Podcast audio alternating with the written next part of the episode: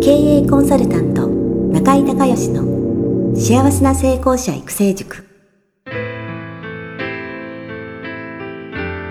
この番組では18歳で起業し6社の社長を歴任した実業家出身の経営コンサルタントであり自ら経営塾を主催する中井孝義がこれまでに1200人以上の経営者の方々の経営相談人生相談に応えてきた。脳科学心理学とマーケティングを活用した独自のノウハウでビジネスと人生のバランスの取れた幸せな成功の実現をお手伝いします。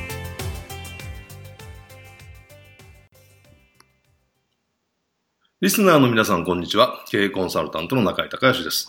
今日はですね、中井塾の、えーバースデースカイプコンサルということで、誕生日月の方にね、えーコンサルをプレゼントさせていただいてるんですけども、えーそのね、えー企画で、えー今日は埼玉のカズさんとね、えースカイプが繋がってます。カズさんよろしくお願いします。はい。よろしくお願いします。はい。では、まず簡単に自己紹介をお願いします。はい。埼玉に住んでおります。カズと申します。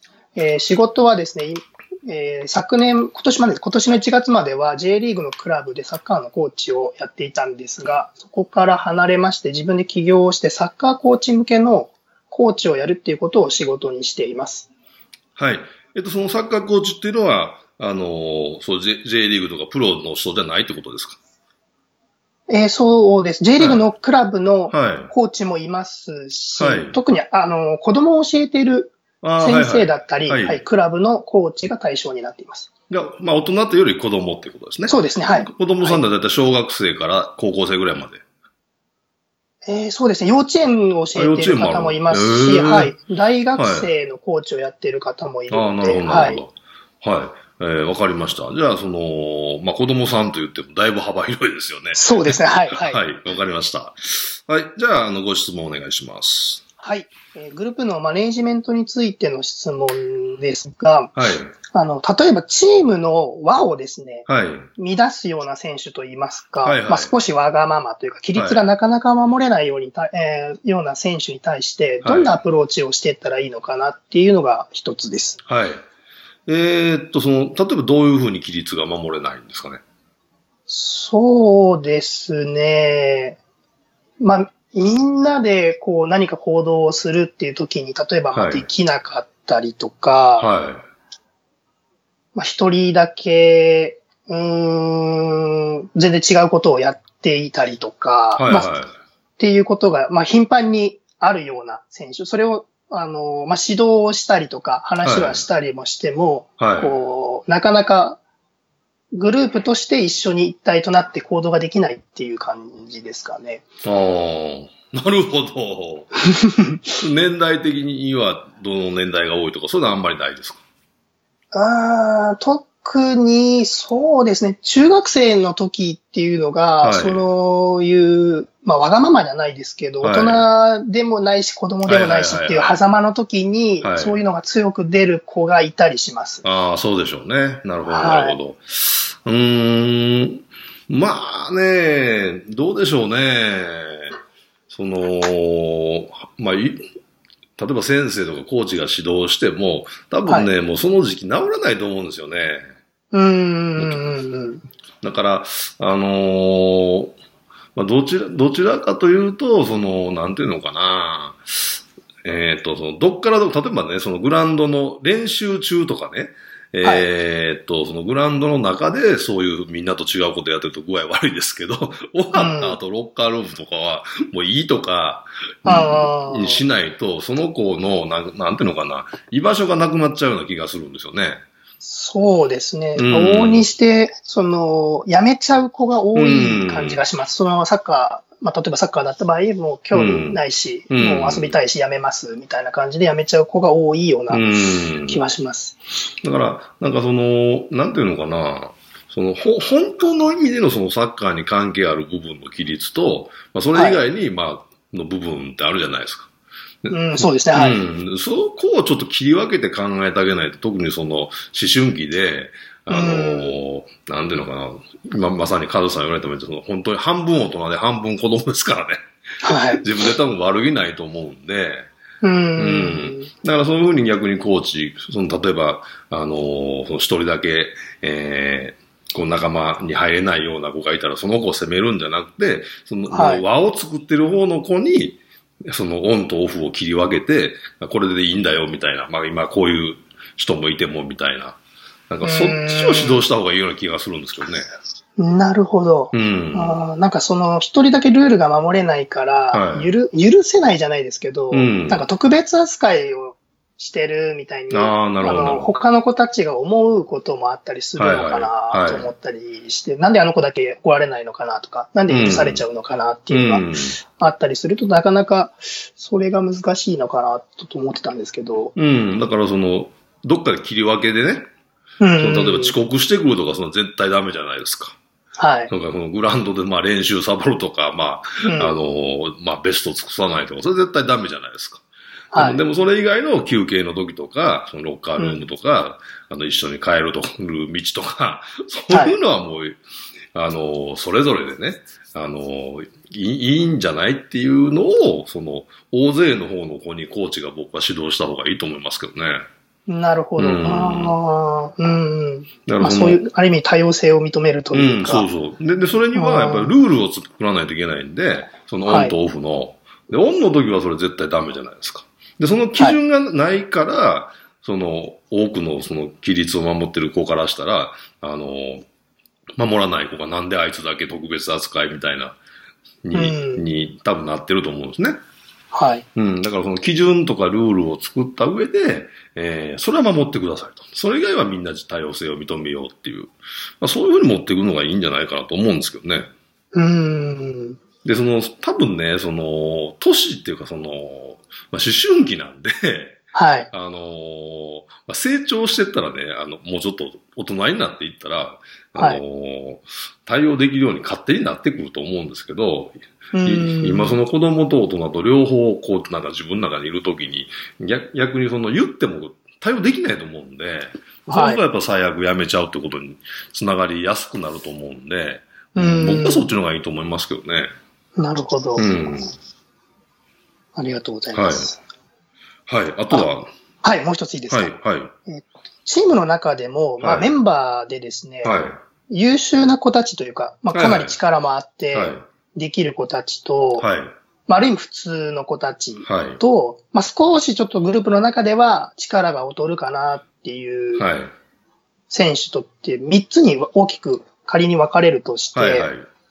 誰にトレーニングのこう基準を合わせていったらいいのかなっていうのがいつも悩みとしてありまして、まあ、目標設定もそうなんですけど、うん優秀な子に合わせると当然こう劣る子はついてこれないし、はいっていう、は劣る子に合わせると優秀な子はつまんなくなるしってい。いうので、うん。どういうふうに、はい、なるほど、なるほどさ。れるのかなというのを、はい。まあ、その3ランク、例えば ABC であるとしたら、はいぼ僕だったらその、あの、全体練習と、その個人練習のメニューを分けますね。あこのあ。優秀な、優秀な子の練習と、普通の子の練習と、えー、ちょっと上手くない子の練習とか、その目標設定を、その別グループで、まあ、3つあるんだったら3つ別々にして、で、はい。あの、まあ、多分野球で言うと1軍、2軍育成みたいな、うんうんうん。そういうレベルを分けて個人練習をして、で、えー、チームで全部全体でやらないといけないときは、とりあえず一旦真ん中の普通に合わさないといけないでしょうね。ああ。なるほど。うん。僕だったらそうすると思いますね。ああ。そうすることによって、あのーその、ちょっとできないこと普通の子が、あのーはできるようになってくるはずなんですよね。そうですね、はい。うんでそうすると、その、その普通のレベルが全体として上がっていくから、はい。あのーチームとしては強くなると思うんで、で優秀な子も、あのーその自分、自分一人でサッカーできないわけですから、はい。チームのが全体の底上げされるってことは嬉しいいいと思うんですよね。うん、うん、うん、うん。でもそれ、それ、あの、真ん中にじゃあって言って、その個人練習とか個人の目標を真ん中の人に合わせてたら、真ん中の人も伸びないし、うーん。ちょっと下手な人も伸びないし、で、優秀な人はもう退屈ですよね。で、また伸びないってなっちゃうから。。あやっぱりグループ別に目標設定を変えるということですね。ああ、なるほど。うん。あーなんかみんな同じようなトレーニング、同じようなとか、みんなでトレーニング一緒にやらなきゃいけないっていう思いがちょっと強すぎたのかもしれないですね。あーなるほどねはいはい。ああ、なるほど。あのね、ありがとうございますはい。はいあの、エディ・ジョーンズの本も読んでくださいよ。はい。エディさんのね、えっと、えっとね、コーチングっていううはいのと、それからあの、えっと、ゴールドマンサックスの社長と対談してるやつあれなんだっけ？えーゴールドマンサックスの社長なんか、慶応のフルバックやってた人ですね、あれね。持田さんか。その、何冊か出てるんですけど、その二つがおすすめですね。はい。で、あの、まさにね、今、あの、カズさん言われたことを、あのエディ・ジョーンズが言ってて、あの、日本のコーチは、もうみんなね、同じように教えて、同じようにうんしようとすると。で、うんうんで選手って全部一人一人個性があるから、はい。あの、それでは伸びないっていう。うーん。だからきつく言った方がいい人もいれば、あの、なんか悩んでたら声かけた方がいい人もいればみたいなんで、全部ね、あの、エディ・ジョーンズはその、あの、選手に個別対応してるんですよ。うーん。で、で例えばなんか、あの、練習でちょっと出来が悪かったら、もうあの、激怒して、勝つはる、ね、選手もいれば、あの、五郎丸は、なんかは、はあの悩んでこう溜め込むタイプなんで、ちょっと一緒に寿司食いに行こうかって、二、人でご飯食べに行ったりとか、ああ。その人によって全部対応変えてるんですよね。へえで そういうのであの出てくるんで面白いと思うんですよ。あ、読んでみます。はい。そのまあ2冊かな、おすすめは。はい。あとね、えーっと、なんだろうね、トレーニング。うーん、まあまあそうですね。まあ、まああの、それからね、エディ・ジョーンズって、あの、オーストラリア人とお母さんが日本人なんですよね。はい。のハーフで、でも、もともとオーストラリアでずっと生まれ育ってるんで、やっぱりちょっとね、その僕らの感覚とは、その、まあ、個人主義っていうのとね、うんあの、日本人はもうみんな仲間で絆でっていうのと違うじゃないですか。はい。だからその辺の、あのーコーチングのやり方が、まあ、前回のワールドカップで言うと、その日本でも通用したっていうか、結果が出してるわけなんで、ちょっとそういう部分も、あのーまあ、サッカー界のことはね、そ、そこまでわからないんですけど、あのーはやっぱりそういうふうにだんだんなってきてんじゃないですかね。他のスポーツ見てても。はい。はい。と思います。ありがとうございます。こんなところでよろしいでしょうか？はい、大丈夫です。はいありがとうございます。はい。えー、じゃあサッカーね、えーワールドカップも楽しみですよね。そうですね、えーはい。えーロシア大会ということでね、はいもう、ジャパン応援しないといけないんですけども、えーはいね、あんなことになってしまって、そうですね、はい。ハリル・ホリージ怒りの会見してましたけど、さ、怒りますよね。はい。ワールドカップ予選勝ってんのに。そうですね。ううんん。ちょっとあり、ちょっとありえないですよね。そのサッカー業界の中身がどうなってるのかちょっと僕は詳しくないんでわからないですけど。まあそうですね。こんだけ直前に介入したっていうのは今までで一番だって。言ってましたね。はい。うん今まで3ヶ月前が一う番ん短かったんですけど、はいはい今回2ヶ月だったうんで。ん。はいまあ、それにしても短いし、その、予そうですね。選うん通過してるのにクビになるとちょっと僕の感覚の中では理解できないんですけど、まあ、うん。よっぽどなんかあったら別ですけど、うん。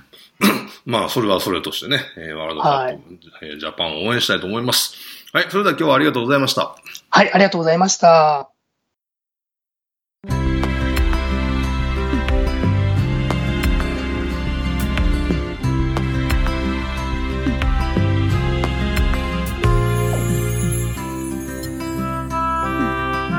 今回の番組はいかがだったでしょうか？あなた自身のビジネスと人生のバランスの取れた幸せな成功のための気づきがあれば幸いです。なお、番組ではリスナーの皆様からの質問をホームページの受付フォームから募集しています。また、全国各地から900名以上の経営者が通う中井隆義経営塾幸せな成功者育成6ヶ月間ライブコースに関する情報はホームページをご覧ください。では、またお耳にかかりましょう。